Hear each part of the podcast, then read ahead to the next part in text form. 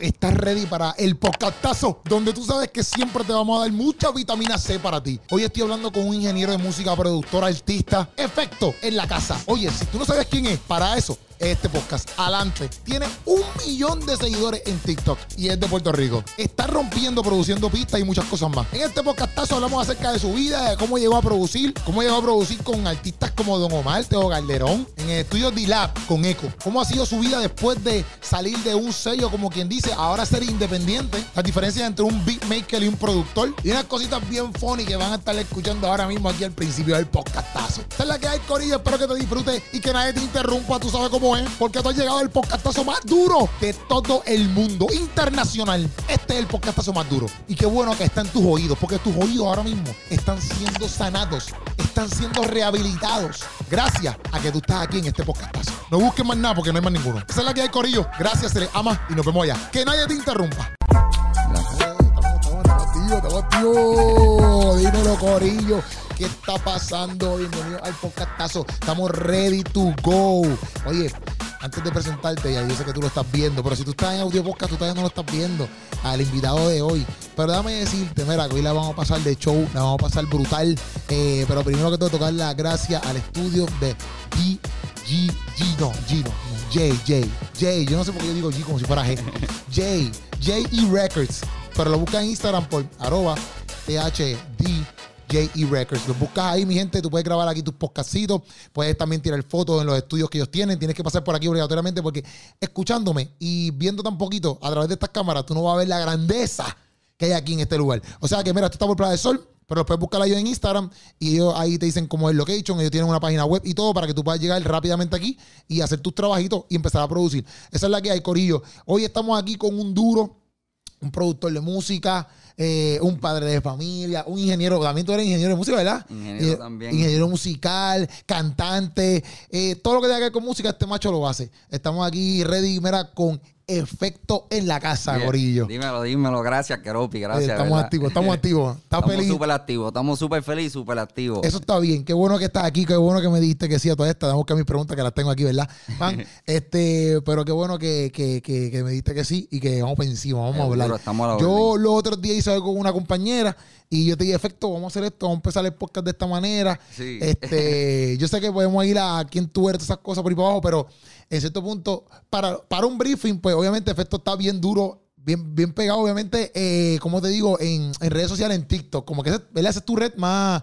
Sí, yo, ese es el, el más, el que más seguidores tiene. Así que vas para el millón ya. Sí, voy por el millón ya mismo. Al millón de, de followers. Que eso es heavy duty. Sí, O sea, sí. eso, no es, eso no es cualquier chiste llegar allá. No, no, no. Eso ha costado mucho trabajo y consistencia. Literal, literal. Sí, Pero antes de hablar de todo eso, ¿verdad? Este, yo le di a, a- Efecto, yo le dije, mira, bro, prepárate, eh, hice un qué pescado, qué pescado, para los que no lo han visto, eh, un segmento donde literalmente Efecto me va a decir, se supone que sean dos verdades y una mentira, ¿ves? Entonces ese es el pescado. Y yo tengo que, yo tengo que decir que, ah, mira, pues tú me estás mintiendo en esto. Entonces, pues, Exacto, exacto. vamos allá, Efecto. ¿Cuáles Vamos son allá, las yo, que yo tú los anoté y todo. Yo, Está dije, bien, está bien, yo le di casco. Yo dije, espérate, yo quiero Perfecto. uno que, que Keropi no pueda sacar. Ok, vamos allá, vamos allá. La Aquí otra, va. la otra, cuando yo te diga, mira, pues eso es un, eso es un pescado. Y tú me dices, mira, o fallé o sin acerté, lo que sea. Pues como quieran la otra, vamos a entrar como que las verdades, vamos a entrar como que no las explicamos. Ah, pues dale, dale. Vamos allá. Ok.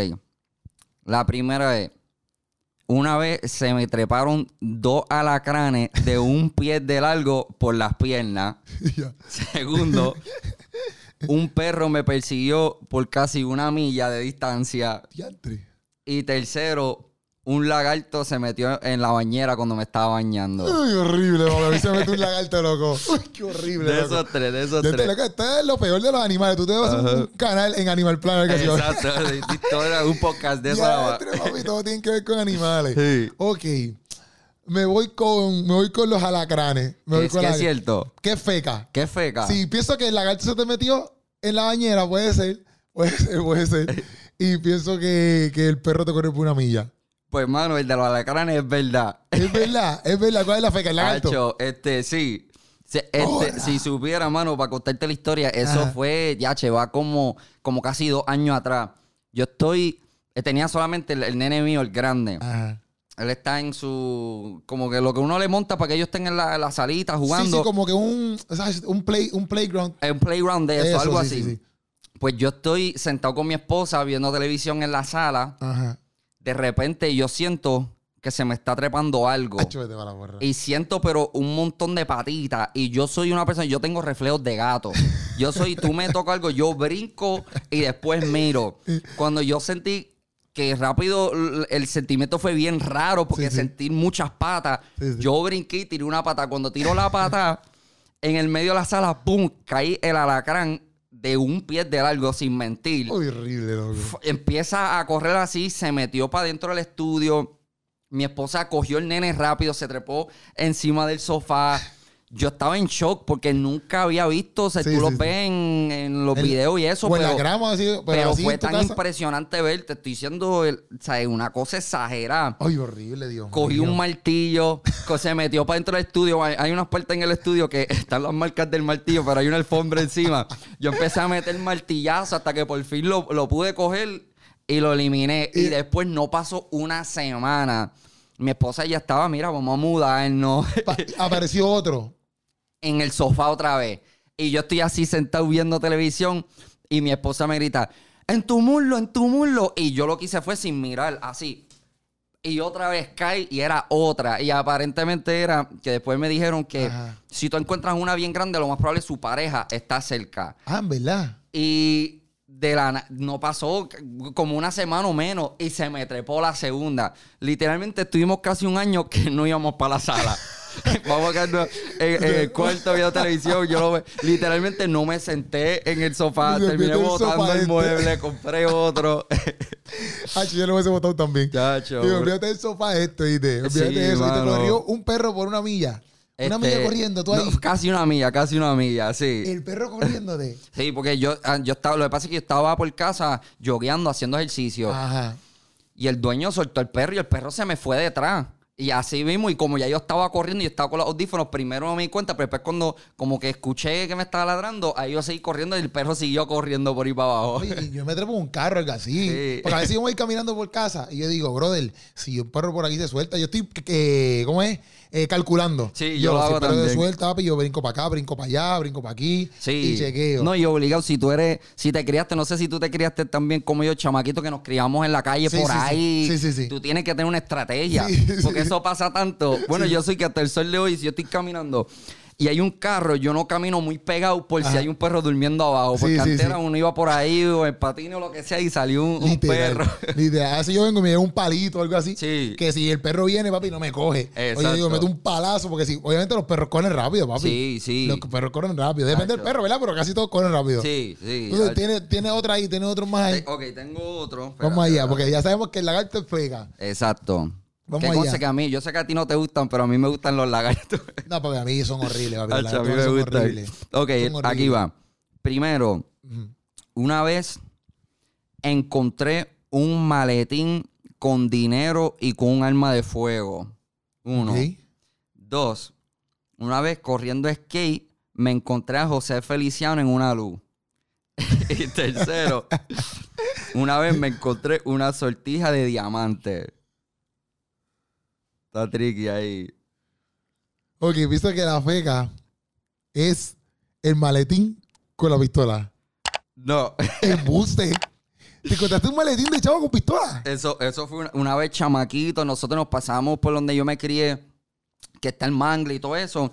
Nosotros metíamos para allá, para el mangle, pescamos cocolía. Un día estamos así con los panas y había como un maletincito.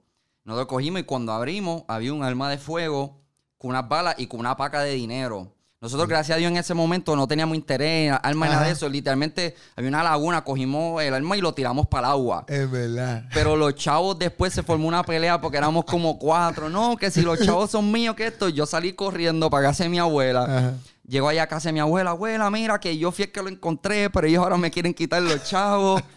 mi abuela hizo, déjame ver los chavos. Cogió los chavos así y nosotros pensando que ah, pues ella lo va a administrar. Ajá. No, pues vamos a dividirlo así. Ajá. Y lo rompió por la misma mitad. Embuste. Nosotros nos quedamos, ¿Qué abuela? Y ella dijo, nos dio una enseñanza parafraseando de que tú no puedes permitir que el dinero se meta entre las amistades de ustedes. Y si el dinero es lo que va a separar ustedes, pues mira, se acabó el problema. Y rompió. Y ya, yo me acuerdo, yo estaba bien molesto con mi abuela. Y no fue después, años después, que yo como que. Sí, sí, como que contra, fuiste fue una gran enseñanza Sí, que nos dio a todos. So, ese es verdad. Ok, ¿y cuál es el embuste entonces? Y el otro es. ¿Cuál es la otra verdad? ¿Cuál es la otra verdad? eh, y la otra verdad es la que me encontré a José Feliciano en una luz corriendo skate. Ya sabes que el pescado era los diamantes. Eso Los diamantes era- Y ese fue igual. Yo corriendo un día así, me paro en un, en un cruce que hay. Que eh, hay un carro, una, una Mercedes, una guagua Mercedes parado al lado. Si yo estoy esperando para yo poder cruzar caminando y la guagua está esperando para virar. Entonces, como yo estoy al lado de acá, el que está en el lado de pasajero me queda al lado mío. Ya. Cuando yo miro para el lado es José Feliciano. ¿Y tú, qué pasó Yo estaba aquí parado esta vez y yo, adiós José Feliciano, y ahí mismo arrancó y se fue. Ah, qué Esa es la verdad. Qué duro, qué duro. Mira, pues, Efecto, qué bueno que, que empecemos así para soltarlo también. Este, bueno, yo conocí a Efecto, literalmente, yo te conocí, co- bueno, supe de ti, esa es la realidad, los otros días. En el sentido de que en el video, obviamente, que se fue súper viral de TikTok. Bueno, para mí se fue bastante viral. Pero ya cuando yo he visto ese video, que fue el de Travis Scott, Ajá. que tú hiciste un video, la, la. Ya cuando vi ese video, yo no sé, a veces uno hace, uno ve videos, pero dice, ya antes yo como que he visto a este chamaco como que en otra cosa. Ajá. Y ya yo te había visto, como que cuando vi ese video, yo dije, ya he visto a este chamaco con otras cosas. Pero tú, tú, no te, tú no te fuiste viral en TikTok por eso, ¿verdad? No, este. Bueno, sí, ese, ese video se fue viral en Sí, sí, TikTok, sí. pero ya antes en TikTok se habían ido viral como tres otros videos. Creo que el primero fue el de Me Voy a Matar, eh, este, que es el video que yo salgo haciendo la canción. Ajá. Eh, el segundo yo creo que fue uno que yo hice con el sonido... Bueno, antes de Me Voy a Matar, perdóname, fue uno que yo hice con una pista con un sonido de un caballo. Y ese fue como que el primero que empezó a coger viralidad. Este, y entonces hice el de Me Voy a Matar. Y después, después de Me Voy a Matar, si no me equivoco, hice otro que se, que fue uno- una canción que se llama Doe, que fue una canción que yo hice de lo mismo, pero usando el sonido de Doe de, de Homero Simpson. Ah, ya, ya, ya. Pero fueron cosas. exacto, pero fueron cosas que unos se fueron más virales. Lo que fue la de Sudamérica, Ok. RD, especialmente que Voy a Matar, se fue más España, Rusia. O sea, que he tenido otros videos también que se han ido virales, pero he visto que ha sido dependiendo de lo que me piden, porque a veces hay cosas que, que yo hacía de. Hacho, hazte- me pedían hazte un- una pista con este sonido, pero era algo que estaba viral en México. Ya. Este, Ya, por ya, ejemplo, ya. como el niño de Oxxo. Cuando hice el del niño de Ajá. ese se fue viral en México bien duro. Y así Ok. pues, yo trataba de siempre estar pendiente a los seguidores y tratar de, de cubrir todos los países. Porque Ok. hay cosas que para nosotros son relevantes. Sí, sí, pero para quizás ellos no. para alguien, y me pasaba mucho, y hasta el sol de hoy me pasa mucho que a veces si hablo de cosas que son muy de aquí, me escriben. Mira, no, No- hasta a veces las palabras, hasta, a veces las palabras, mira, ¿qué significa eso que dijiste? Ok, Pero esos fueron los videos primeros que se fueron virales. Ok, yo sé que tú tienes un background que trabajaba en, en D-Labs, ¿verdad? Con Una, una compañía, una compañía, una, ¿cómo se llama esto? Un, rec- un, rec- un sello. Ajá, exacto. Una compañía discográfica, ¿eh? Exacto, sí. Eh, que trabaja con Eco. Ajá. Entonces yo sé, yo, yo, yo vi parte de eso, ¿verdad? Y sé que traba- has trabajado, porque sigues trabajando todavía, este, con muchos artistas también de género se- secular, pero también de género cristiano. Don Omar, Teo Calderón, toda esa gente. Sí. ¿Qué es la que hay? Como, yo sé que obviamente tú empezaste de chamaquito a producir y todo eso, pero ¿cómo literalmente quizás tú llegas a entonces producir con esta gente como Don Omar, Teo Calderón? Pues, hermano, eso realmente fue 100% gracias a Eco. Eco fue la persona que, que me posicionó en la industria. Él, básicamente, para hacer la historia larga corta, él fue quien me descubrió. Antes de yo eh, firmar con Eco, había trabajado con bien pocos artistas, realmente casi ninguno, nadie sabía de mí, pero llevaba ya 10 años produciendo, pero me estaba en mi cuarto, siendo lo mío, hasta tenía panas que ni sabían que yo hacía Ya, música. ya. ¿Y cómo entonces Eco te conoce a ti? Eco me conoce porque cuando ya yo entro la primer- el primer año de universidad, yo quería estudiar música y, quería estudiar ingeniería de sonido, pero no lo ofrecían en Puerto Rico. Por lo menos eso yo pensaba. Ya, ya. Un día me encuentro un pana también, este productor, el Shadow ahí a Face. Este, él estaba trabajando en un software en ese momento. Y él, mira, ¿qué estás haciendo? Y yo, pues, hermano, estoy en la Yupi. ¿sabes? En verdad quería estudiar música, pero no pude, no, no ofrecen aquí. Y él me dice, pero es que eso lo ofrecen aquí, ingeniería. Y yo, ¿dónde? Me dicen, Bayamón, en el CAT. Ok. Y yo no sabía del CAT. Y yo, de verdad. Y él me dice, mira, búscame mañana que te voy a llevar para allá. Ok. Y yo, ah, pues dale, yo falté a las clases en la Yupi, lo busqué y me fui para el CAT. Ok. Cuando llego al CAT, ese mismo día nos enteramos, mira, va a haber un seminario de la industria de la música, va a venir una gente de Sony, va a venir, creo que va a venir una gente de Universal y va a venir también Echo, el productor, que va a también ser parte de, de la conferencia. Pues nos quedamos para la conferencia y la conferencia, para ese entonces, eso fue 2006, 2007. Realmente esto de donde estamos ahora, de los artistas hacer las cosas ellos, independientes o producir en tu casa, eso era algo que realmente estaba comenzando. No era muy común. Para ese entonces todavía los artistas pues iban a o al estudio de Looney, un estudio de Echo, no, no es que tenían sus propios estudios. Pues empiezan a hablar en la conferencia dando consejos de cómo empezar como artista. Entonces ya para ese entonces yo no solamente pues había montado mi propio estudio en mi cuarto, ya estaba produciendo mis cosas, estaba este, grabando y había acabado de hacer un disco con dos de mis mejores amigos que se llama Spiritual War. Ok. Eh, y ese disco yo lo hice completo, se grabó todo en mi casa, lo mezclé. Yo salgo obviamente también cantando en el disco. Lo, el masterización lo hizo Esteban Piñero y entonces la carátula, todo lo manufacturamos para el tiempo de los, dis- los discos físicos. Sí, sí, sí. So, cuando están hablando de eso, yo veo que, que Eco está hablando de eso y está hablando, dando consejos de cómo empezar en la música. Ajá. Y yo pues vine de presentado y levanté la mano. Realmente no era algo para la gente hablar. Yo levanté la mano y dije, mira, yo quiero dar mi testimonio. Ya. Porque lo que ustedes están hablando yo creo que es bien relevante, pues mi testimonio. Y le conté todo eso. Y eso de Spiritual War, porque yo no sabía, ¿me entiendes? Yo no sé de eso, te lo pregunto para saber. Eh, ¿Eso era cristiano o no te Sí, nada- full, sí, sí. Eso era un disco full, full cristiano. Ok. Entonces, en ese momento, pues yo levanto la mano y digo, mira, yo quisiera dar mi testimonio, porque lo que ustedes están hablando de que Eco había dicho, mira, puedes montar tu propio estudio, que él está Sí. contando cómo él montó su primer estudio con su papá, y yo digo, mira, yo monté mi estudio con mi papá también. Qué duro. Entonces, cuando yo termino y termino con un mensaje para apoyar a los jóvenes, mira, tú lo puedes hacer, no tienes que esperar por una disquera, nada. Yo veo que Eco me está mirando, Ajá. como que, mira, este chamaquito. Entonces, cuando termina el, el seminario, viene y dice la gente del CAT, todos los que quieran fotos otras preguntas pueden pasar al frente.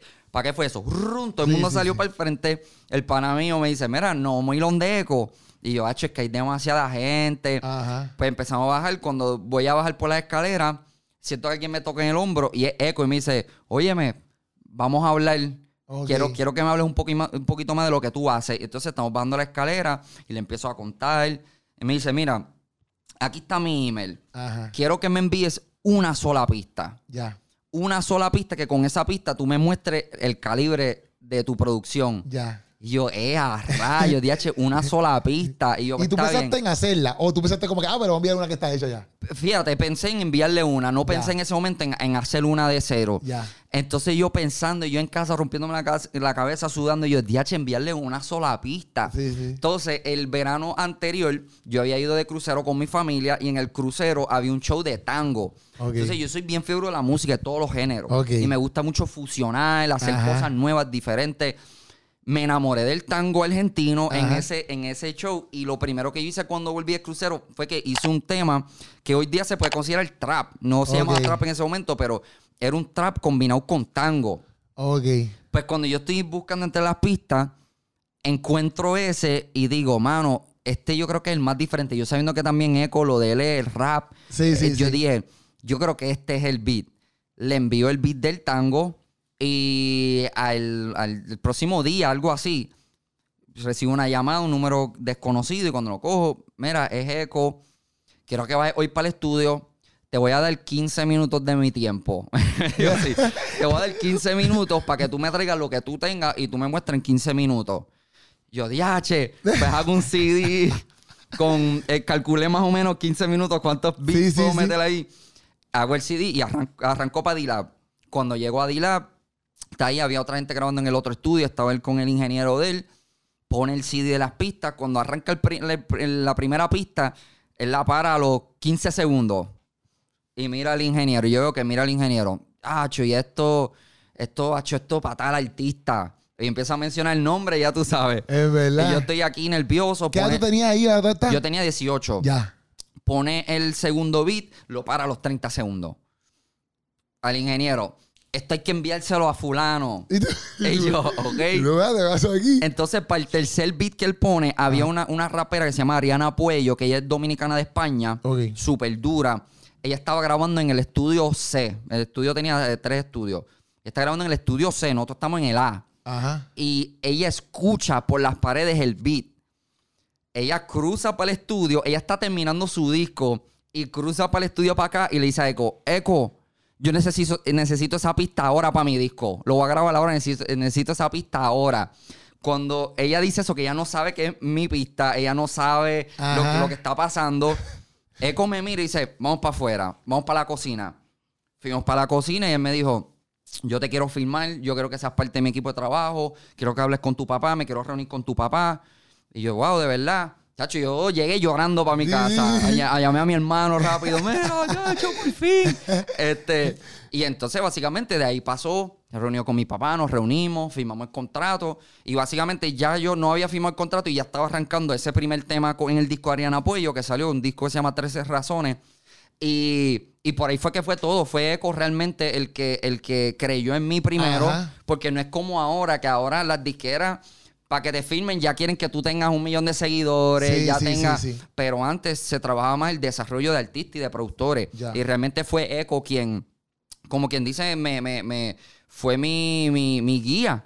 Pero eso, eso, mala mía que te interrumpa. Eso es bueno y malo. Como que, por ejemplo, que antes existía, pues, por ejemplo, un eco que dijo, mira, bro, quiero que trabaje y qué sé yo.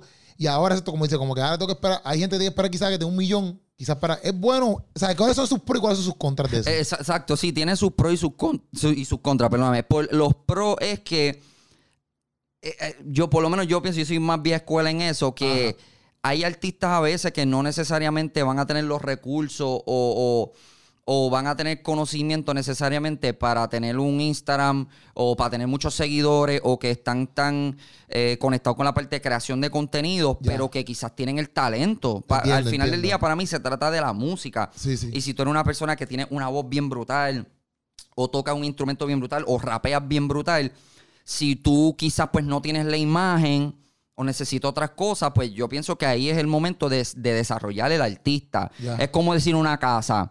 Si tú puedes con una casa ya montar y venderla y te gana algo, pero eh, los pros y los contras, pues si tú te, te lanzas y- al reto y coges una casa toda chava, Ajá. sabes que aunque es un riesgo, pero la ganancia es mayor. Y hoy día, pues la industria de la música realmente se mueve más por hacer dinero rápido. Se mueve más. Hace poco escuché una compositora bien famosa que desde los 90 que ya hablaba sobre este tema y ella dice, mira, antes una disquera si te filmaba, por ejemplo, una banda como Nirvana, ella dice, Ajá. tú sabes que Nirvana te va a durar mínimo 10 años. Esa banda te va a poder dar ahí mínimo 10 años. Si tú, si tú como compañía la firmabas. Exacto. Ya.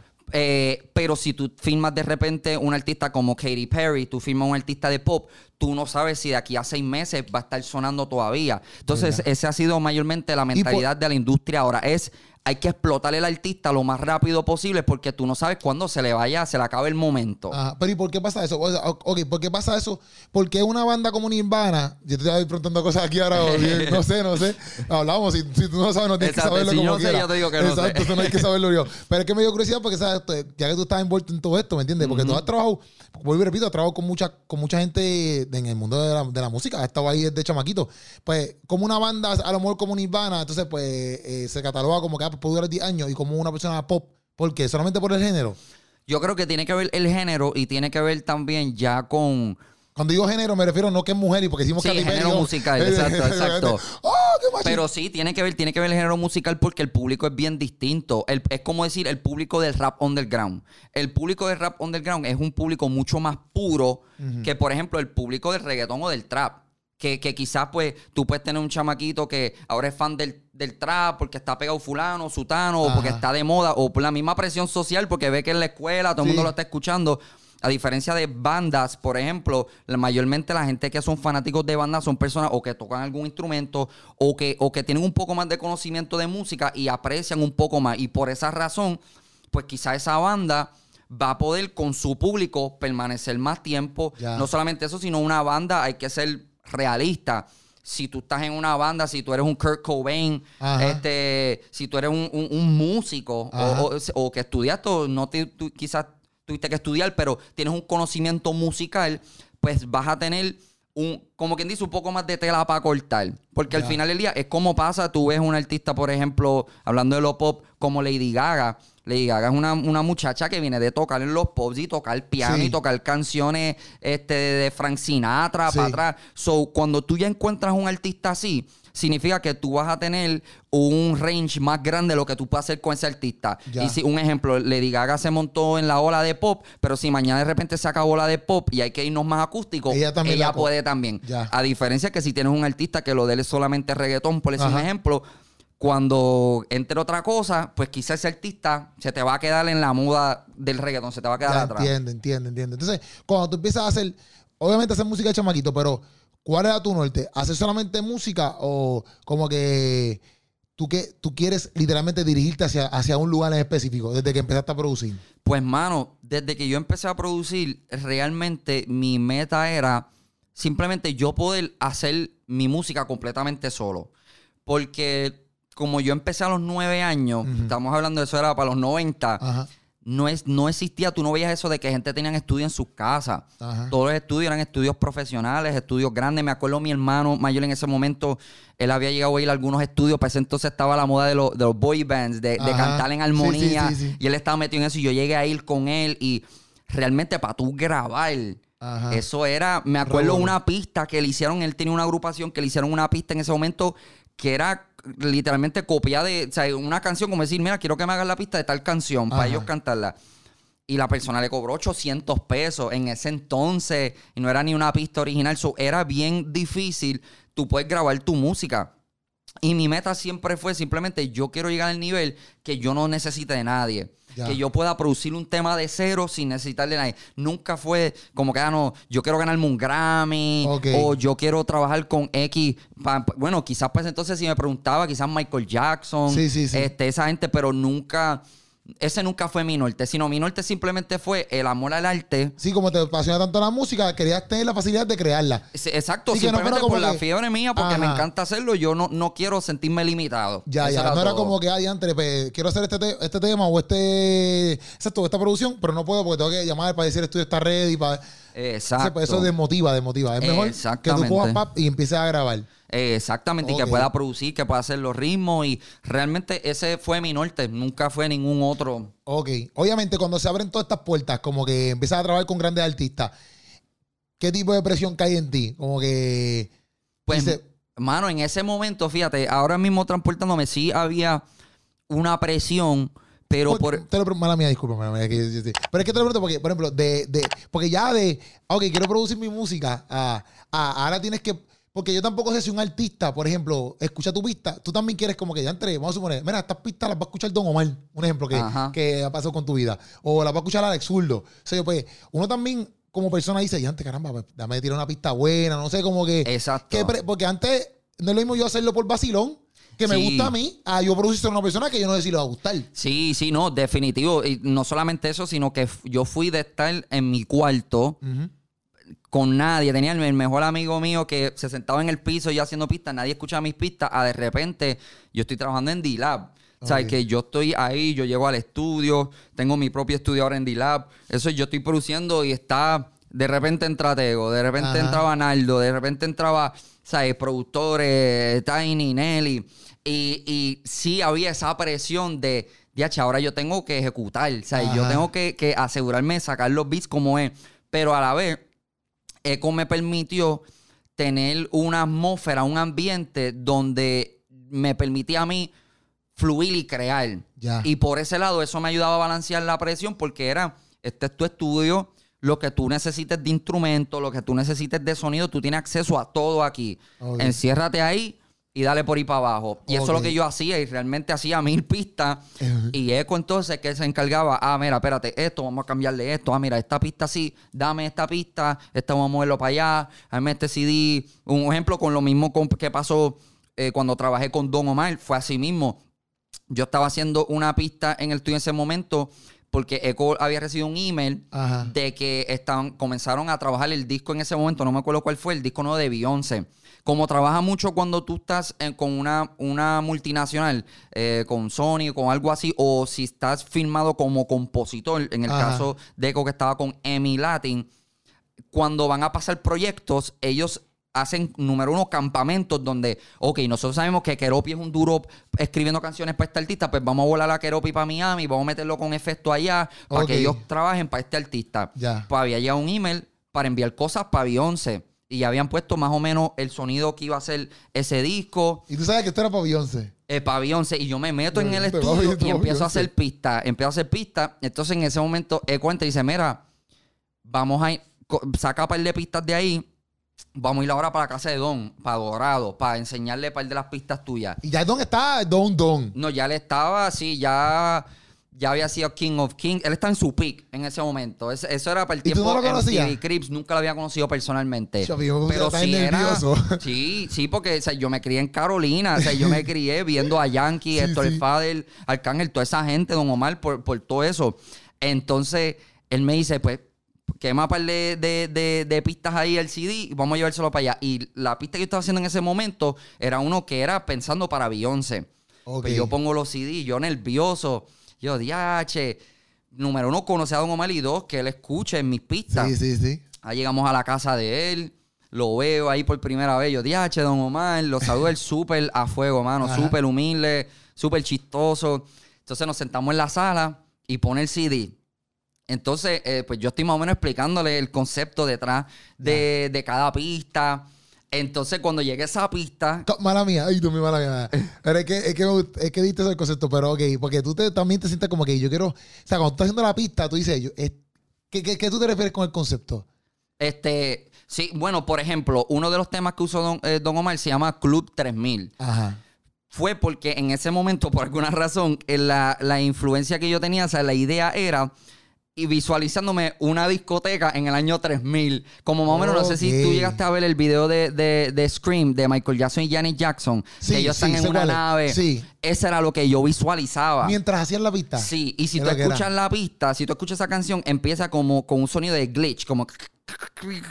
Y empiezan, y los primeros sonidos que entran son sonidos de glitches, que son sonidos que computadoras cuando Ajá. fallan, y empieza así, y esos sonidos se van juntando hasta que entran las baterías y se vuelve, como quien dice, más conceptual una pista. Pues esa era la idea que yo tenía. Yo se lo explico a Don Omar. Digo, mira, esto se llama Club 3000, le puse a la pista Club 3000 por esto, pero esto yo lo hice para Beyoncé. Y él me dice así, me mira y dice, eso no es para Beyoncé, eso es para mí. Y yo, ah, pues está bien. Este, y básicamente, bueno, todo eso te lo estoy diciendo por la parte de la presión. Sí, exacto, estaba- exacto, este, Sí, en esos momentos lo sentía, pero gracias a Dios, Dios siempre me ha dado también como que una manera de manejar las emociones y no sé cómo yo lo hacía porque me tocó trabajar con mucha gente, gracias a Dios, que yo admiraba mucho de chamaquito. Como el mismo Tego. Tego es mi, de los artistas favoritos míos de Puerto Rico, es top, es, es más del mundo. Ajá. Y tú ir de escucharlo, de tu en intermedia, escuchándolo, a de repente estar con él en el estudio, sí es un shock. Sí, sí. Pero, pues, como te digo, Eco me permitía un ambiente y Eco también me sabía vender bien. Donde. Eco me enseñó, realmente Eco me enseñó a cómo ser, que no es solamente hacer pistas, que tú tienes que ser un hombre de negocio, tú tienes que saber cómo venderte. Y él me ayudó un montón con eso. Sí, eso es importante porque también es como estamos hablando ahorita, como que tú puedes quizás tener un bozarrón bien cañón, pero hay unas herramientas que no sabes todavía. Entonces, Exacto. pues nunca te conocieron como cantante, quizás porque exacto no llegaron esas herramientas, ¿me entiendes? Exacto. Que eso es importante también. Pero entonces, cuando tú estás, ¿verdad? Envuelto en todo eso, tú, ah, tú estás, ya tú, ya tú, siempre, tú siempre has estado en el mundo, o sea, siempre has sido cristiano, me refiero. Sí, desde yo me convertí a los, a los 14 años. Y nunca hubo como un conflicto de que, va, estás haciendo pista pateo, ¿qué pasó? Tú no vas a la iglesia. Nunca hubo. Este, fíjate, nunca lo vi de parte de, como decir, mis colegas, Ajá. amigos, nunca lo vi de esa manera. Este, todo lo contrario, vi el apoyo porque era más viéndolo como ser luz en medio de las tinieblas. Porque el que sabe, el mismo Eco sabe, todos los que trabajaron conmigo, que yo siempre fui un chamaquito de línea. Y ellos saben, y, y gracias a Dios que Dios fue quien me, me- me cubrió en esos momentos. Yo podía tanto ir O sea, y me acuerdo una vez yendo a, a una discoteca en Miami con, con Eco que yo no podía ni entrar por la edad. Y él se tuvo que hablar acá y andaba con otro tipo que, ok, espérate, vamos a entrar. Y yo podía entrar eso, a esos lugares, pero yo siempre me mantenía de línea. Y eso ellos lo saben que no, efecto ahí no falla. De mismo me acuerdo una vez, Naldo, que fue a trabajar al estudio y él entró al estudio mío y él me dice, wow, yo me acuerdo cuando este mismo estudio, aquí donde tú estás, eh, aquí había cocaína en este lado de la, de la mesa, escritorio de contar. Yo me acuerdo aquí la gente hueliendo y todo esto. Y qué increíble ver que ahora hay un chamaquito cristiano ahí. Y bueno, después cuando yo le conté mi nombre y todo el significado que tiene mi nombre, Sí. que, que es, es espiritual también, él me dijo y todo, mi nombre debería ser efecto. me dijo Naldo. Yo sé que es causa y efecto. Ajá. yo sé que sin Dios. Ya, Dios ese es la causa, exacto. sí. Y él me dijo, no, mi, mi nombre debería ser efecto también, porque él también, o sea, tenía temor de Dios, que por ese lado yo siempre fui eh, bien enfocado y, y- y- y gracias a Dios también, pues me permitió ser luz en medio de las tinieblas y poder, con mi testimonio, poder ministrarle a esa gente, poder compartir con ellos y, y- y también representar de cierta manera el pueblo de Dios, que yo creo que fue algo que yo me siento bien orgulloso este, para ese entonces, que no sé si fue el primero o de los primeros de, de productores Ajá. cristianos de poder ir a lo secular, de poder tener temas, por ejemplo, como Me arrodillo ante ti, de Abraham y Ajá. Divino, que fue un tema que rompió el esquema en KQ 105, número Ese tema lo uno. hiciste tú. El, Sí. pro- el producto fuiste tú. Sí, este, que para mí, como te digo, nunca vi de esa parte, todo lo contrario, vi respeto, Ya, vi ya. mucho respeto, Ale, este, mismo Redimido, Redimido por, por, por ese trabajo fue que él conoció de mí, después pudimos trabajar, Ah, o sea, que nunca sentí eso de parte de nadie. Qué duro, qué duro. Y nunca hubo, o sea, yo lo pregunto porque a veces, ¿sabes? Obviamente si estás en la iglesia y obviamente estás produciendo pistas para personas seculares, pues venir venir pensamiento como que, espérate, pero, o tú mismo, como que mentalmente, sí, Sí. espérate, pero que entonces, ¿qué hago? ¿Realmente estoy bien? ¿No estoy bien? Sí, me pasaba, definitivo me pasaba, de, de siempre podía tener un poco ese conflicto. Lo otro quizás también que me ayudaba es que como Eco era quien movía lo- lo- los temas, Ajá. yo realmente para ese entonces, yo no, cuando yo producía las cosas, yo no sabía ni para quiénes eran. Sí, o sea, tú, tú producías la pista y por ahí para abajo se fue. Había veces, a mí me pasó, por ejemplo, con un tema que yo hice para Voltio y MC Ceja, que yo me enteré por otra persona de ese tema. Que un pana que me dijo, Acho, papi, rompiste el beat de. Ceja. Y yo, de Ceja, yo no he hecho ningún tema. Sí, un tema que, y yo esté loco, yo no he hecho ningún tema Ceja. Cuando me lo envía y dice, todo, efecto, yo, adiós, pero este beat. Y Entonces, cuando hablo con Eco, sí, mira, pa, me pagó. Mira, sí, este tema, pues lo sacó, lo sacó Voltio con ceja. O sea, que realmente no es que tan. Yo, quizás si yo estaba ahí al momento.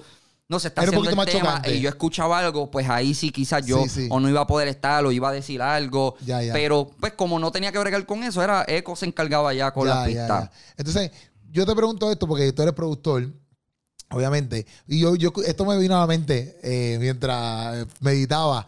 Como que. Porque, ¿sabes que A veces critican mucho, o yo escucho estas críticas. ¿Ves? Como que, ah, pero hoy en día cualquiera puede una pistita. ¿Me entiendes? Como que eso hace una pistita y ya. Antes los músicos. Y yo respeto a los. Yo entiendo de los músicos, ¿me entiendes?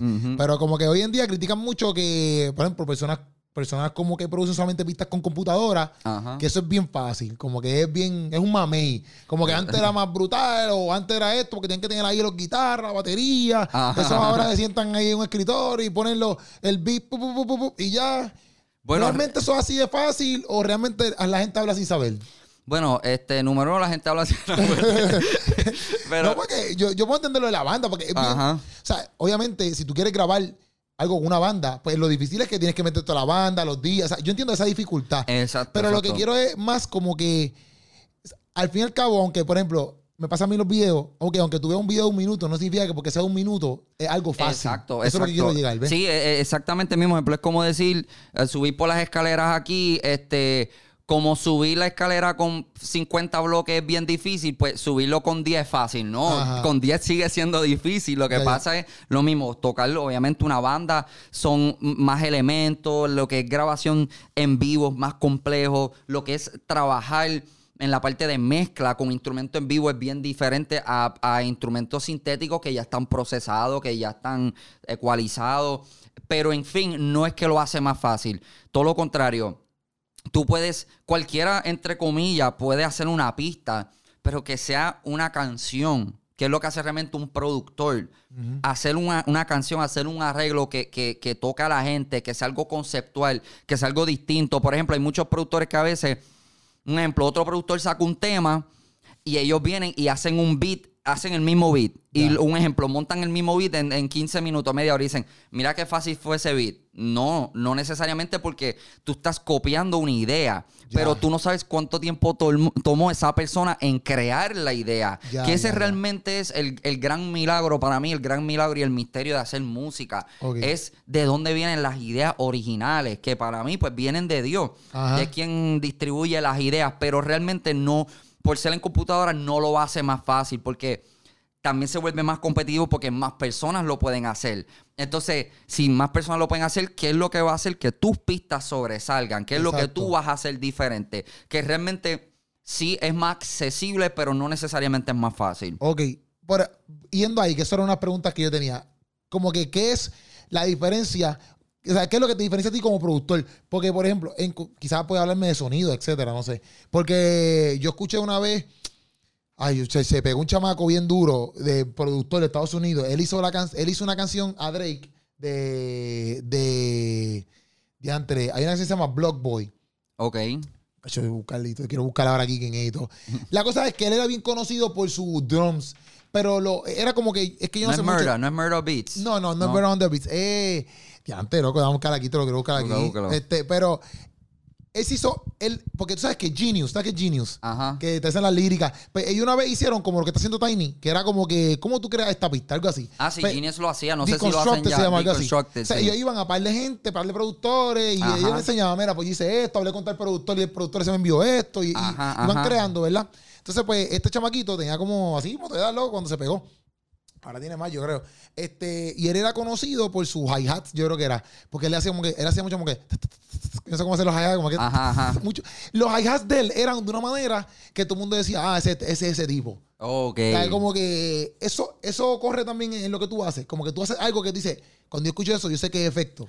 Fíjate, yo personalmente no, pero hay personas que sí me han dicho como que algunas cosas que ellos pueden identificar, por lo menos antes, a mí, por lo menos mi manera de producir, a mí me gusta tocar. Yo, la gran mayoría de, lo- de los instrumentos, de las melodías que tú escuchas en mis pistas, no son computadoras y no son MIDI. Para los que no sé si saben lo que es, Sí, pero no para los sé. que no sepan, MIDI es, es una señal digital. Por ejemplo, si tú escuchas una pista de reggaetón que tiene un sonido que hace pum, pam, pam, pam, pam, ese sonido no necesariamente el productor lo tocó, sino que lo pudo haber puesto en el mouse, en el, lo que llaman el piano roll, Ajá. y cuando le da play, ese sonido virtual va a tocar lo que él le asignó que tocara, pan, pan, pero no es necesariamente que la persona lo tocó. Por eso es que hay productores que pueden producir con laptop, porque están haciendo así. En el caso mío, yo no produzco así. Todo lo que tú oyes de melodía mío, sea un piano, sean guitarras, sean violines, yo lo toco. O sea, de mi piano directamente, yo lo grabo tocándolo y va directo este, a la computadora. Por lo menos esa es la manera que yo, que yo, que yo produzco. Y por esa razón, había, no me acuerdo una vez un muchacho que me dijo, ah, yo escuché tal tema de Ale y ya pues por la musicalidad Ya. de escuchar los violines, de escuchar, supe que fuiste tú porque a ti te gusta meter cosas bien musicales, eh, meter violines, por, por ejemplo, eso fue una de las cosas que me mencionó, pero yo por lo menos de- en cuestión de sonido, yo trato de que no haya necesariamente un sonido que me identifique. Más bien, yo quiero que el artista que vaya a trabajar conmigo o que conozca de mí, que lo que vea en mí es un productor que es una herramienta para crear sus ideas. Eso sí, yo creo que es lo más que a mí me, me ha identificado en la industria y por qué, pues gracias a Dios he podido trabajar por tantos años. Porque los artistas saben que si tú tienes una idea en tu mente bien loca, Ajá. Hacho, porque quiero combinar este género con este género. Ellos saben que la persona para ir es para un defecto. Quizá eh, si es un reggaetón o si es algo que tú dices, ah, mira, tengo esta idea a los Yankees o esto, pues quizá hay otros productores que muy buenos también que van a poder emular ese sonido. Pero donde quizá a veces, pues, por decirlo así, otros productores, una esquina que quizás no todos llenan, es esa de cuando el artista de repente quiere hacer un invento, yo estoy ahora mismo trabajando con, con, con la- una gente afroversiva, saludo a ellos, que estamos haciendo un disco completo de bomba. Ok. De un Mi Plenty, y juntando gaga, ritmos africanos. O sea, en el estudio estamos grabando tambores. O sea, que, que ya para ese lado, yo siento que eso personalmente es lo que me identifica. Cuando la gente viene a donde mí, es, Hacho, tengo esta idea, un chamaco que fue hace poco, Ajá. tengo esta idea que es ochentoso. Ya. Entonces, a la que él me menciona, chacho, este sonido, ya yo le empiezo a mencionar artistas. Como fulano, esto, este sonido. Y dice, contra, ves, tú sabes lo que yo quiero decir. Ya, ya, ya. Eso ya. es más, yo creo que es lo que a mí me identifica. Ok, eso está duro. Eso está duro porque no todos. Yo conozco. No que conozco un montón de productores, pero yo conozco productores y no todos tienen esa. O cuando hablo con ellos, ¿verdad? No todos tienen esa mentalidad. Sí, bueno, ¿Me hasta algunos, eh, eh, se los agradezco mucho. Hay hasta algunos productores y todo que cuando a veces los contactan, me ha pasado muchas veces. Sí, sí. Productores conocidos los contactan para algo, mira, quiero hacer esto con reggae o quiero hacer esto, y les dicen, mira, efecto es. Sí, sí. Y, no, exacto, y, y volver, que no digo que, que si no tienen esa mentalidad los productores, no es que estén mal. Pero porque esa es la mentalidad del otro productor. Claro, Él, no- él sí. brega solamente este tipo de cosas. pues, cada él- cual tiene su esquina, exacto. sí, cada cual tiene su esquina y el mío, pues yo pienso que es más esa esquina experimental, esa esquina cuando quieren meter instrumentos en vivo y, y cosas, el rap, el rap también, cosas que Pero son eso, duro. eso siempre ha existido o eso viene a través de, de, de que entonces empieza a hacer ah, esto en TikTok. Porque, por ejemplo, en TikTok te demandan cosas como que, mira, hazme esto, o exacto, como que hazme, hazle el sonido con esto. Y tú vas para allá, ah, un sonido con un mofle. Y, y hace el beat, ¿me entiendes? O, o con Street Fighter, tú has hecho con, con Ajá, Street Fighter, Street con, días. de hecho, sí. Entonces, pues, eso viene, o sea, yo no entiendo, eso siempre ha estado, ese, ese sentido en tu corazón. De hacer, de hacer como que ese tipo de concepto. De lo que me acabas de explicar, no, lo que me acabas de explicar. Porque eh, en cierto punto. Ah, ok, sí, sí, sí. Realmente lo que pasa es que viene de que yo soy bien fiebre y amante de todos los géneros. Ya. Yo soy, yo cuando esos primeros 10 años que yo estuve produciendo, que yo no trabajaba con nadie, yo lo que hacía era tratar de recrear las canciones mías favoritas Ya, ya, y los géneros míos favoritos. Ese, ese realmente fue lo que a mí me, man- me mantuvo bien enfiebrado. Ok. Era que yo decía, tiache, yo quiero tratar de hacer algo que la gente piensa que es en vivo y que sea todo yo tocado acá. Y por ahí mismo fue que, que- que yo literalmente empezaba, hoy quiero hacer un, el- música electrónica, mañana voy a hacer reggae, el otro día voy a hacer vals, o sea, me iba en esos viajes, quiero hacer todos los géneros posibles que yo pueda hacer, sin- más bien por simplemente el, el- el amor y la fiebre de la, De la música, de yo tocarlo y yo escucharlo y decir, ya, che, mira qué picha era, mira ese mambo o lo que sea. Qué duro, qué duro. Y yo pienso que, por eso, porque te lo pregunté porque obviamente en TikTok, como la gente te pide cosas, pero entonces hasta que se te, se te hace fácil en ese el sentido de que, porque ya tú eres de esa- ese tipo de persona, como que, ah, pues dale, vamos a crearlo, porque te Exacto. apasiona la música, ¿me entiendes? Ah, pues Sí. dale, vamos a buscar. Y eso te ha ayudado, te ha ayudado. Como que este movimiento de TikTok, de hacer estas cositas, ¿te ha ayudado como productor? Sí, no, definitivamente, número uno, me ha ayudado la exposición. Para empezar, Sí, lo más obvio, la exposición me ha traído mucho trabajo. Este, he podido expandirme más. Casi todos los artistas que con los que estoy trabajando ahora son de otros países. Oh, Este, por TikTok, ¿te han conocido por TikTok? Por, TikTok mismo. Por TikTok ya he hecho realmente de todo. Tanto gente me han contratado para que me hagas un audio para un TikTok. Sí, sí. Yo te llamé, yo te llamé por Cosas así. bueno, de todo, de todo realmente he podido sacarle ahí, pero en la parte, por decirlo así, laboral, el TikTok me ayudó mucho a, a crear esa disciplina y se volvió para mí el TikTok como un gimnasio.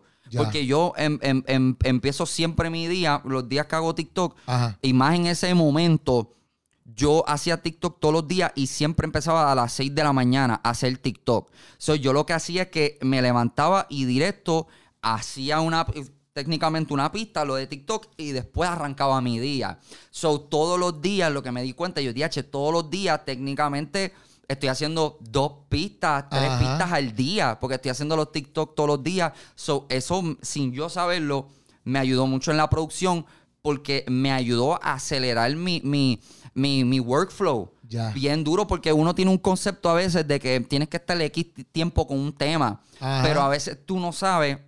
Por eso es que muchas veces juntan a los, a los artistas con los productores en el estudio a la vez a crear. Porque como productor, a veces tú no tienes idea cuándo el beat está completado. Y si tú crees que el beat está completado, quizás está sobrecargado. Porque el beat siempre debe estar un poquito vacío para darle espacio. Pero ¿qué es vacío? ¿Qué sentido? En el sentido, es bien difícil explicarlo, pero en el sentido de que siempre tienes que visualizar que, que la voz es el instrumento principal. Ya. Porque a veces hay gente, esa es la para mí esa es la diferencia, una de las diferencias entre un beatmaker y un productor. Ya. El beatmaker es bueno para hacerte hasta pistas de fondo, para televisión, porque el beatmaker va a, a- a completar la pista. Va a meterle cuanto sonido pueda quepa en cada esquina para que el beat solo brille. Más o menos como la música electrónica que brilla por sí sola. Un, es un beatmaker. Exacto, un productor ya es otra visión porque es tú conocer el concepto, eh, el público que va dirigido, es conocer el género que estás haciendo, cuál es la dinámica, en cuestión de mezcla, en cuestión de grabación, cómo se graba ese tipo de tema, cómo se mezcla ese tipo de tema. Este, y, y tienes que tener consciente de que tú no puedes, no puedes pensar como beatmaker, no puedes pensar como mi pista. Yo lo que quiero es que mi pista suene súper dura. Ya. No, porque es, es el tema. Exacto. Quizás puede ser que hasta el beat, entre comillas, no sea tu mejor beat, pero es el beat que cae perfecto para la voz de, de ese artista. Y Qué siempre duro. tienes que tomar en consideración que la voz es lo que supone que sea lo principal, no la pista. Qué duro, qué duro. No sabía, eh, estoy aprendiendo aquí un montón. No sabía eso. Qué duro. Y eso, eso le juega como que eso. Porque, hay- yo- porque ahora mismo también yo he visto que muchos productores se han convertido ya en artistas. tú sabes. Eh, pero yo, yo no digo que eso está mal. Pero me imagino que eso te tiene que igual con el ego, porque en cierto punto, si tú vas con una mentalidad de que no, papi, pero es que la pista tiene que estar dura y eso no está bien para la pista, pues puede ser que te afecte un poco. O sea, a la persona que, que quizás vaya con ese flow. Exacto, no, no, definitivo, sí. Y, y ahora lo mismo también hay muchos productores entrando por lo mismo también porque han visto que como productor es, es un poco lamentable, pero Ajá. tanto pasa detrás del telón que la gente no ve. Y el trabajo del productor específicamente, todo el mundo trabaja duro en la música, Ajá. los músicos, los artistas, todo el mundo. Pero la verdad es que el productor es el más duro que trabaja. El productor es el más importante. Sin duda, tú le preguntas a cualquier artista que tenga la humildad para Ah. admitirlo. El, sin el productor, realmente, todo el mundo, como te digo, todo el mundo es importante. El productor, sin un buen ingeniero mezclándole la pista, va a sonar mal. Sí, sí, sí. Y si tienes el mejor beat, pero no lo colocaste con el artista que es, la pista, pues no va a ser lo que pueda hacer. Ajá. Pero sin duda, ¿sabes? El, el productor es la parte más, más importante de, de una producción y, y o sea, Y- eso, eso es ley. ley. Pero el productor no necesariamente tiene que hacer pista. no, ¿No? no necesariamente tampoco. Sí, porque tú tienes gente como DJ Khaled. Exacto. Yo, ¿qué, pero él, ¿qué él hace? Yo no sé mucho de él. DJ Khaled sí es productor full. No, número uno, Pero cuando- sí también pagó el precio. O sea, DJ Khaled viene de, de atrás de DJ, de producir también. Ajá. Lo que pasa es que ya le está en una posición que están muchos productores, que eso mucha gente no lo sabe. Ajá. Tu productor favorito, a menos que sea, eh, sea yo, si soy yo no, pero los otros, Sí. lo- la gran mayoría de los grandes productores tienen su equipo de trabajo, no son ellos haciendo las pistas. Ya. Para que sale la pauta de ellos porque es su equipo de trabajo Ok. y lo mencionan, pero tienen a otra gente haciéndole las pistas. Ok, pero ya DJ Khaled, yo sé que está en el podcast de DJ Khaled, pero este, ya DJ Khaled, DJ Khaled hacía pistas ya. O él solamente hacía un- antes, pero aunque Ok. los palos que él tiene, que todo el mundo lo conoce, no los hizo él. Pero sí, ya esa es la cuestión de ser un buen productor. Tú tienes que, conocer todo lo- Exacto, todo, todo todas las esquinas. Entonces, DJ Khaled es un tipo que puede venir a decir, ok, yo filmé este chamaquito, ya hiciste esta pista, está buena, pero quítale este sonido, o vamos a cambiarle esto, o esa guitarra que le metiste, yo voy a llamar a fulano, que es el mejor guitarrista de Miami, Ajá. él va a venir a grabar la guitarra, Hacho, este tema le cae a Drake, él es el que va a llamar a Drake, él es el que va a venir en FaceTime o algo, Hacho, Drake, Eh, este es tu próximo palo, sí, sí. tienes que bajar para acá. O sea, realmente, sin esa parte, no, por mejor, o sea, eh, tú puedes ser el mejor productor, el mejor compositor. Si no está esa persona haciendo ese trabajo, tu pista no se va a mover. Eso fue algo que a mí me, me tomó tiempo en entender, porque hasta te admito que yo tuve fricción en un momento dado con Eco por eso mismo. En verdad. Porque llegó un punto que habían pues ciertos temas que yo hacía más el trabajo. Había veces pues que el beat lo hice yo, Ajá. pero salíamos los dos porque era por parte del contrato. Y yo pues chamaquito, ignorante al fin en ese momento. No, pero me está quitando la pauta. Pero después entendí de contra, es que si no fuese por Eco, yo no estuviese en esa posición. Y Eco al final del día es el que está, que cuando tú escuchas los temas y, y yo que los produje, sé que él los llevó a otro nivel. Ya. Él Ya, cogió ya. y metió a este, no, llamó a estos músicos, él cogió y le hizo estos cambios, él también, pues Eco sí es productor, no, él le añadió este sonido, que aunque no fue que tuvo que hacerlo Hacer gran- 50-50, eh, pero como quiera, eso es lo que es un productor. Eco en ese momento, por decirlo así, yo era un beatmaker Ok. y Eco era el productor, de Qué verdad. duro, qué duro. No sabía esas diferencias, loco. De Sí, verdad. sí, eso, Qué ese es realmente la gran diferencia. entonces, mala mía, mala mía. Entonces, y ahora que te fuiste. ¿tú te fuiste de eco o cumpliste el contrato sí, yo cumplí el contrato y y te fuiste independiente? Ajá. ¿Cómo es, o sea, cómo es, cómo es esa transición? Porque me imagino que exacto ya no es lo mismo. Entonces ya tú tienes que ahora buscarte los guisos, me imagino yo. Exacto. Aunque yo sé que ya tienes conexiones, pero a la misma vez no creo que fue así de fácil seguir, No, muchacho. eh, ser, ser consistente, vamos a verlo así. sí, no, definitivo. ¿Cómo fue esa transición? Este, primero, eh, dentro de. Nuevamente dando el crédito a Eco, si no fuese por esa pauta Ajá. que yo logré con él, porque yo iba a donde no quiero mencionarlo ahora, pero yo iba donde muchos productores que yo le llevaba mis pistas hasta regalándoselas, o sea, a los artistas, perdóname, hasta regalándole las pistas y me las rechazaban. Y yo, diache, pero cuando vieron, no está con Eco, está con Fulano. Eso ya, cuando ya yo me voy por mi parte, eso me ayudó un montón porque ya la gente sabía, mira lo que efecto da, mira el, re- el, o sea, el resumen de él, de, de toda la gente con las que él ha trabajado. Y pues eso me ayudó. Lo otro fue también esa preparación, no solamente de parte de Eco, de, de, de ventas, por Ajá. decirlo así, sino también de parte de mi papá, porque mi papá es vendedor. Y mi papá siempre compartía y me enseñaba de, de- de- de cómo uno irse más allá. Y siempre me preparó para eso. Este, fue, como te digo, un reto al principio, pero gracias a Dios arranqué ahí sólido. Ya estaba empezando, ya trabajando con Eco, Ajá. ya yo estaba empezando a hacer algunos proyectos que él me delegaba. Está bien. Ve tú por tu parte, especialmente cuando empezó los proyectos cristianos. Ok. Ahí, pues él, mira, pues está bien, ahí, y todo, y, y vamos a hacer un disco estilo bandoleros, así, que íbamos a hacer unos cristianos de, de efecto, pero pues nunca se, se pudo dar. Pero cuando empezó así, Redimido, empezó Ale, empezaron a llegar, pues esos eran proyectos que yo hacía parte. Ok. Y poco a poco, y ya en ese punto, porque también mi enfoque en ese momento era, a mí no me gustaba, y hasta el sol de hoy tampoco me gusta, que, que vean a, a- a los cristianos como que, no, los productores seculares le meten más duro y la música cristiana como que está un poco más floja. Ya. Y eso era algo que yo siempre decía, "Acho, yo quiero acabar con eso, mano. Y esa fue una de las razones por qué decidí filmar con Eco y, me- y trabajar con artistas seculares, porque yo decía, mano, aunque no la admitamos, se la damos a los productores cristianos cuando trabajan con seculares o cuando se van. Que yo me acuerdo cuando un, un artista se iba a secular, de repente, sí, pues, ah, no, ahora le tienen más respeto. Exacto, y yo decía, entiendo. pues yo quiero ser el primer productor de que sea cristiano, pero que haya trabajado con los seculares también y que, y que se la den, y tanto se la den los seculares como se la den los cristianos. Y gracias a eso, ya cuando me voy por mi lado, pues ya estaba empezando con, con, con Ale, estaba trabajando con, con, con Redimido. Y por ahí, pues gracias a Dios, el trabajo no paró. Y pude, que aunque quizás después no volví a trabajar con Don Omar, Ajá. sí eh, tuve otros negocios como lo que fue con Cat de Luna, que es una artista americana Sí, que estaba bien trepada Sí. en ese momento. Eso fue aparte. Este, llegaron varios proyectos que ya viendo el catálogo mío, eso me ayudó. Y pues no fue tan fuerte esa transición de irme independiente. Ok, entonces, ¿y cómo tú, sabes, cómo entonces te, te llega a administrar? ¿Como que tú lo trabajas tú, tú solo o tienes un equipo de trabajo? No, Hacho, yo, yo, el- la única persona que trabaja conmigo es mi esposa. Ok. Pero básicamente todo yo lo trabajo.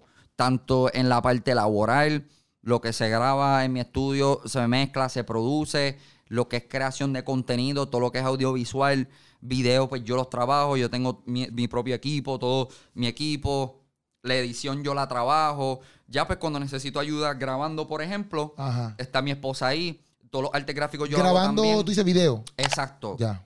eh, o fotografía, todo lo que yo no pueda hacerlo yo mismo, pues ahí mi esposa me ayuda y este y realmente es mi esposa, puedo decir, mi esposa es, es mi mano derecha en esa parte, pero realmente la mayoría pues lo hago yo solo. Y, y, y entonces, para tú vivir así como que, pero como, no, no quiero, o sea, para tú vivir full de productor, como que, ¿cuáles son las claves que tú entonces empezaste a entender como que, espérate, espérate, para yo vivir de esto, yo tengo que hacer esto, yo tengo que hacer esto? Pues mano, yo creo que lo, lo principal es a veces la gente como que tiene miedo a cobrar. Y, y a veces, y pasa mucho en, en lo sacro, que porque com- como es algo para Dios, creen que o están pecando o, o- o si tú tienes un ministro que, que- que tú admiras mucho, pues si tú le cobras, pues le, le está fallando algo. Ya. Yo creo que número uno es tú tener paz con la idea del dinero y tener paz y entender el valor de tu trabajo. Y Ajá. volvemos a lo mismo, dándole crédito a Eco, eso fue una cosa que Eco también enseñó mucho, que no, mira, tu trabajo vale. O sea, Ok. tus pistas no son pistas cualquiera. Número uno, entender el valor. En- Aunque no te conozca nadie. aunque no te conozca nadie, exacto, porque en fin es un servicio. Sí, sí, Tienes sí. que entender que, que es un servicio. Aquí en este estudio puede ser que yo no conozca a nadie aquí, pero si graban bien y el estudio, a Sí, mí no me sí, importa que quien sea o sea famoso, si, si están haciendo el trabajo, eso es lo importante. Y no, y que, que, que, por ejemplo, si, si un chamaco va a pintar a tu casa, un ejemplo, tú no vas a decir, ah, pero es que yo no, yo no te conozco a ti como el mejor pintor. No te voy a pagar. Exactamente. Ah, no, tú tienes que pagarle por el servicio. Exactamente. Aunque tú no conozcas ni la compañía de pintura de él. Exactamente. So, primero yo creo que eso. Segundo, entender también que esto es venta. Sea en lo que sea que tú estés, eh, los, los productores tendemos a ser más introvertidos, escondidos en los estudios. Pero realmente para tú vivir de la música, tú tienes que estar afuera. Tú tienes que dar la cara, tú sabes, tienes que, que, que, que entender. Se lo recomiendo a todos los productores que estén viendo. Yo leo muchos libros que he leído de venta. He trabajado en mis trabajos pasados en ventas y todas esas cosas me han ayudado directamente con, con la música y con mi negocio. So, es bien importante entender que es un negocio. En- entender todo lo que tiene que ver de un negocio, eh, costos de operación, entender el sacrificio que vas a tener que hacer, los el tiempo que vas a tener que invertir, conocer también tus gastos operacionales, porque ya tú sabes, tienes que saber, pues si yo gano tanto, pues no me puedo dar este estilo de vida, porque si estás buscando vivir de la música, vivir de esa entrada de la música, tienes que ser real con, ok, esto es lo que yo gano, pues esto, esto, a este nivel es que yo puedo vivir, a este nivel es que lo puedo administrar. Y, y mano, y la consistencia, porque muchos productores eh, trabajan por fiebre. Ah, yo estoy en fiebre, a hacer pistas hoy, hago estas pistas, se las envía a fulano, a fulano no le gustó, pues me, me eché para atrás y no vuelvo a hacer una pista en dos semanas, un mes. No, la, la consistencia yo creo sobre todas las cosas es lo más importante. Y tú, y, ok, pero ¿y tú tienes alguna rutina como que de trabajo? Sí, tengo, a veces la, la, la- puede haber días que la rompo porque yo soy una persona que si sigo demasiado una rutina, hacho, me, me, deprimo, hacho, me deprimo, me pongo, yo Sí, soy, sí. yo soy bien inquieto por, por ese lado en cuanto a eso. Este, pero normalmente mi rutina es levantarme 6 de la mañana, 6, 7 de la mañana, empiezo con los TikTok, este, lo, lo turneo. Algunos días em- empiezo con el ¿Tú haces TikTok todos los días? eh, sí, ahora no. Ahora no lo estoy haciendo tanto. Más, más bien lo hacía al principio. Y tengo un momento. Momento, por ejemplo, esta, última esta última semana he estado de trabajo súper cargado y no podía hacer ni un TikTok. Ok. Este, pero en ese momento sí que estaba este, full todos los días, todos los días. Pues mayormente lo que yo hago es me levanto temprano para hacer el TikTok. Después del TikTok, después que termino el TikTok, ¿Cuánto? de ¿Cuánto mala mía, mala, a hacer el TikTok. Pero eso es como una hora haciendo el TikTok. Puede ser en total porque es hacer el TikTok. O sea, primero buscar el concepto. Casi siempre cuando me levanto, si no lo hago la noche antes, pues cuando me levanto, lo primero chequeo los comentarios, Ajá. a ver qué me pidieron. Ah, este, tacho, este, se- este está chévere. duro. Este está chévere. Pues empiezo este, con ese.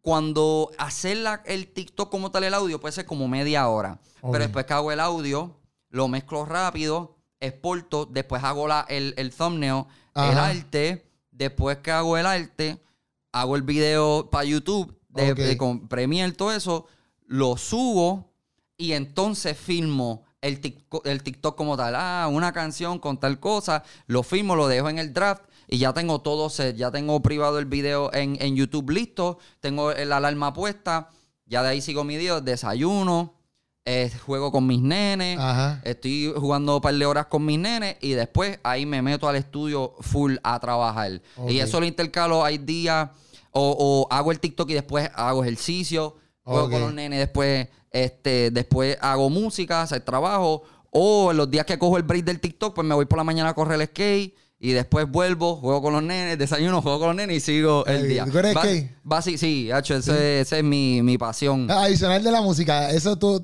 ¿qué tú tienes? De, de, o sea, adicional de la música, la skate. Definitivo, ese, ese es mi terapia. Fuera de. realmente el skate para mí, por eso en mi estudio, si tú ves, yo, estaban las tablas Sí, atrás. la las visto, la tablas que, que, son, ahora están pintadas, pero son las primeras tablas mías. Que las tengo ahí como que de recuerdo. Este, perdóname. Pero, Hacho, para mí el skate, eso es. Hubo un momento dado y todo que yo me quité de la música. Ok. Que yo me. ¿Pero por qué? Me deprimí porque estaba saliendo el contrato con Eco. Había tenido algunos malos entendidos con Eco. Se metió mucha gente por medio, que fue algo que yo no entendí hasta los otros días.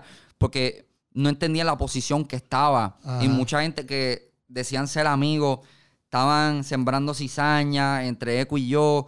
Este, y pasaron tantos revoluces que yo dije, hermano, en verdad, yo no quiero saber de la música más. Yo me voy a dedicar a otra cosa. Ya, Para ese entonces, te estoy diciendo, ya yo había trabajado con Don Omar, ya había, ya había hecho que todo estamos eso. hablando de hacer, de hacer que esta es tu pasión, ¿me entiendes? Para uno Sí, llegar a ese nivel. y ya. llevo haciéndolo toda mi, prácticamente toda mi vida. Y en ese momento yo dije, mano, no quiero saber más de la industria de la música. Borré, tenía mi, mi canal de YouTube para ese entonces, que sin más, no me acuerdo ni qué más. Borré todo, cambié mi número de teléfono. No aparecía, nadie sabía dónde yo estaba. Y me quité de todo, me desaparecí. En ese momento me metí a trabajar un pana que me dijo, mira, que van a abrir un gimnasio. Y como él sabía que a mí me gustaba en ese momento el fitness, Ajá. me fui para allá, me fui a trabajar en un gimnasio y me quité. Me quité full de la música. Yo, mira, no quiero saber nada. Bueno, a veces llegaban los artistas y me veían. Me acuerdo una vez que Divino era miembro. Ajá, eh, y ya de- yo había de- de- trabajado. de me- y ya yo había trabajado, me arrodilló ante ti, que eso fue uno de los palos más grandes de él. Ok. Este, y cuando él me vio, ese tipo me, me. Bueno, la mirada de él fue una de las cosas que me dijo, yo me tengo que mover de aquí. Porque la mirada de él fue de, de, de, tan- de decepción. Ajá. De. Él me vio, efecto. sí, que Chache, no, no, este no es ¿qué tu tú lugar. haces aquí? Sí. Esto. Y yo, pues, chico, esto. Y no fue hasta el skate, porque mi- mi- antes de yo hacer, aunque yo hacía música, realmente lo que yo quería hacer cuando yo tenía 11, 12 años, yo quería ser skater profesional. En verdad. Eso es lo que yo hacía, eso era lo mío. Eh, siempre fui atleta, pero yo dejé todos los deportes por, por, por- en ese momento lo que fue patines, skate. Yo no, yo voy a ser un skater profesional. Entonces, cuando Eco me, ese, bueno, un poquito más antes, Ajá. cuando ya yo veo que lo mío es la música, la música, dejé los, el skate, dejé todo. Ok. Cuando estoy en el tra- en ya trabajando, que me quité de, de la música de todo, caigo en una depresión bien fuerte, me fui bien al garete. Y en ese momento, realmente estaba, de cierta manera, me convertí en otra persona, que no era la persona que la gente conocía. No fue hasta que un día empezó a correr el skate otra vez, que yo siento que el skate fue lo que me ayudó a sanar. Aunque suene bien loco, Sí, no, el entiendo. skate fue lo que me ayudó a sanar porque me di cuenta también que eh, había permitido que el ego tomara control demasiado de mí. Y entonces yo tenía ya cierto ego de no, porque yo he trabajado con fulano y yo no puedo estar aquí. Y como que sin darme cuenta estaba de cierta manera subestimando a la gente y, y- y creyéndome que por eso era más, pero la vida me estaba llevando por otro lado. Ya. La vida, Dios me estaba llevando, no, tú vas a aprender a ser humilde a la, a la- a la mala si tienes que aprender. Y no fue hasta ese momento que cuando empiezo a correr el skate fue como nacer de nuevo, porque todos los amigos que yo tenía, todo el mundo me conocía por la música. Entonces a mí me, me- de cierta manera, como que me bastripeaba de que siempre que alguien me ve, hablar de música. O siempre, y, eh, obviamente, no ahora, hello, Sí, ahora sí, hablamos sí. mil horas si quieres. Pero en ese momento. Como yo estaba quitado y estaba frustrado, yo no quería que nadie me hablara de música. Ajá. Y ibas a las iglesias y, y, no, para que vengas a tocar o para que. Y yo decía, mira, yo no, eh, yo no quiero saber nada de la música. Y el skate fue lo que me permitió de repente hacer amistades que no sabían quién yo era o que lo que se hacía música. Y fue un mundo que también fue, me apasionaba tanto de chamaquito que pude como que volver a ser niño y me olvidé de efecto. Y volví a ser Michael y yo corriendo skate con los panas y, y correr con otros chamaquitos que ni, ni saben ni la música que yo he hecho, ni Ajá. saben quién es Don Omar ni nada de eso. Y, y- y eso fue lo que, volviendo a correr el skate, me enseñó tanto nuevamente de la vida, del precio que hay que, que- que- que pagar, porque cuando tú te caes, Sí. tú aprendes Sí, sí. que hay un precio que pagar, que ahí volví a enamorarme de la música. Porque fue como si yo volví a empezar mi vida de nuevo. Como que volví a volver a otra vez a ser niño, a correr el skate y volver a productor. Y así mismo fue. Hasta que un día dije, mano, no aguanto más, ya estoy llegando a lo más bajo, pelado hasta más no poder. Yo lo había perdido todo. Yo tenía dos guaguas del año. la- tuve Para una la este tuve tiempo que no estabas vender. casado.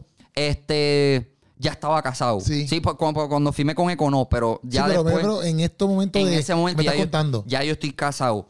Empiezo cuesta abajo, todo, todo. No estoy haciendo música, no estoy haciendo lo que amo. No entendí Ajá. en ese momento que no, no estaba teniendo algo donde yo estaba realmente poniendo mi corazón. Estaba pues, pues por so- sobrevivir. Ajá. Y así seguía, seguía hasta el momento más bajo, desempleado, perdí el trabajo, pela, este, sin carro, me tenía que mover en skate para todos los lados.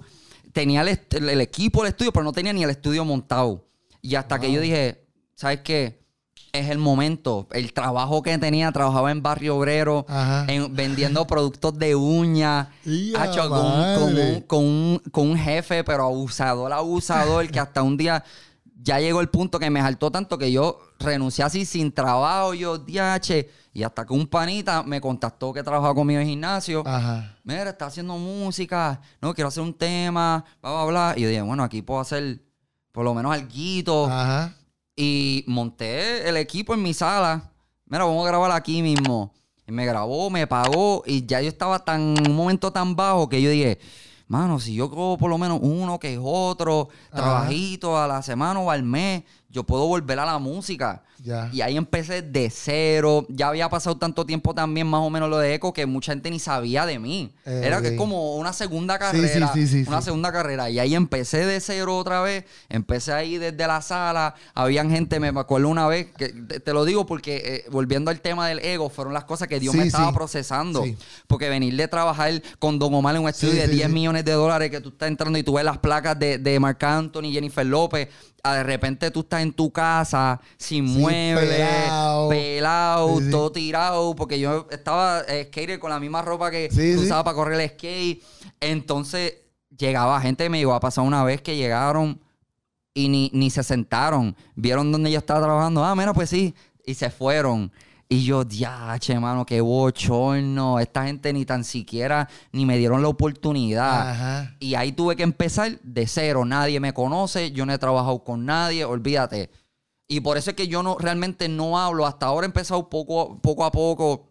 Más bien porque creo que se lo debo a mis seguidores que Sí, sí, sepan sí. de lo que yo he hecho. Pero por eso es que yo no hablo mucho o no ve en mi bio, ah, productor Don Omar, Sí, el sí, fulano. sí. Porque no me gusta. O sea, Ya, me ya. gusta más, yo me veo a mí mismo como un chamaquito nuevo. Ya, ya, como uno nuevo, sin ninguna ventaja ni nada. Y, y vamos a darle Sí, ahí. ready para trabajar. Exacto. Ready para trabajar. Qué duro. Y eh, eso está bien brutal, loco, porque en el sentido de que a veces uno no, que yo lo hablaba, lo hablaba en un par de podcasts, como que a veces donde uno puede ver a Dios, ¿me entiendes? Porque a veces, exacto, como dijiste, papi, eh, corriendo skate, encontré mi sanidad. Pero son las cosas que hace Dios en el sentido de que, obviamente sabemos que la skate no te sanó, en el sentido de que te te sa- Ajá. Pero son cosas que, mira, por medio de otras pasiones que nosotros tenemos, porque eso es parte de lo que Dios puso en tu corazón, esa pasión de poder correr skate, porque a mí no, a mí no me gusta correr skate, ¿me entiendes? Yo sí sé de skate y los veo y me, me- está brutal. Yo no puedo correr skate porque mi mamá nunca me va a montar en un skate. De verdad. Papi, yo me montaba en skate y mi mamá me, me explotaba. Ya, porque mamá me decía, no, que si te rompo un brazo, que si esto, no te montes. Y yo siempre respeté el skate. Porque era como que si me monté ahí, voy a tener pruebas con mi maíz. Exacto, Yo exacto. pruebas con mi maíz. Pero a mí eso me pasa con el básquet. ¿ves? Ok. El básquet algo que, papi, yo te lo prometo, a mí me apasiona la comedia.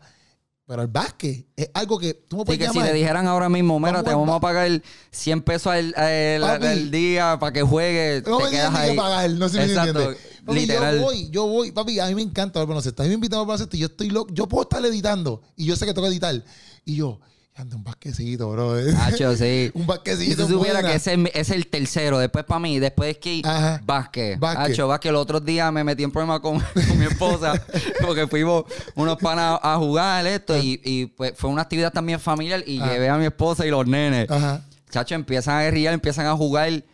Ella, mira, la hora, yo no llevaba, yo no había jugado básquet hace como tres años.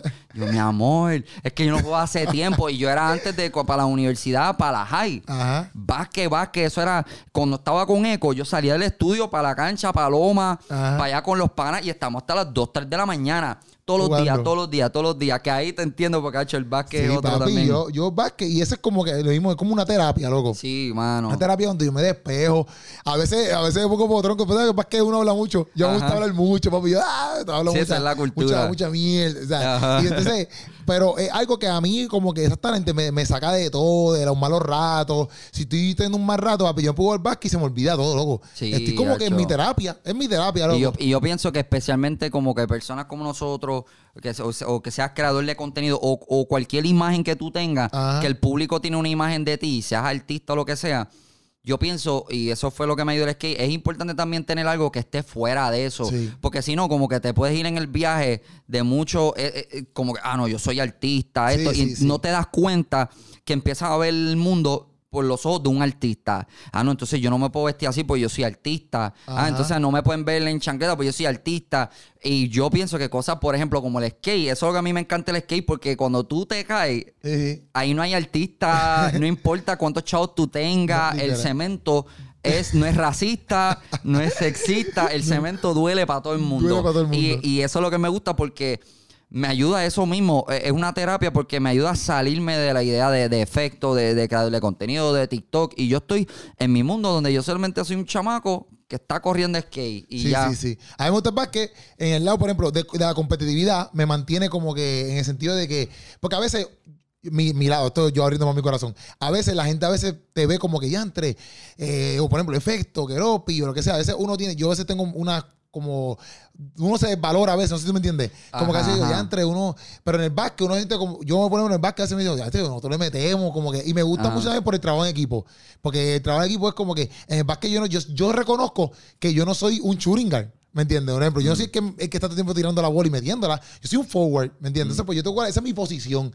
Y eso permite que tú entiendas cuál es tu posición, en- porque no todo el tiempo eh, tú vas Exacto. a hacer esa, o sea, exacto, tú puedes ser el productor, vamos a ponerlo así, pero hay uno que tiene que traerte la pista o, o tiene que venir el cantante a meterle duro a esa, a esa pista. Exacto, Eh, exacto. entonces es como que eh, el Churingan no es más que yo, aunque él meta 30 puntos y yo meta cero. Exacto. ¿Me entiendes? Pero el Churingan necesita que yo coja rebote, que yo defienda. Exacto. ¿Me entiendes? Que yo se la, cuando yo coja, se la pase. O sea, que es lo mismo, el point guard es lo mismo, ¿sabes?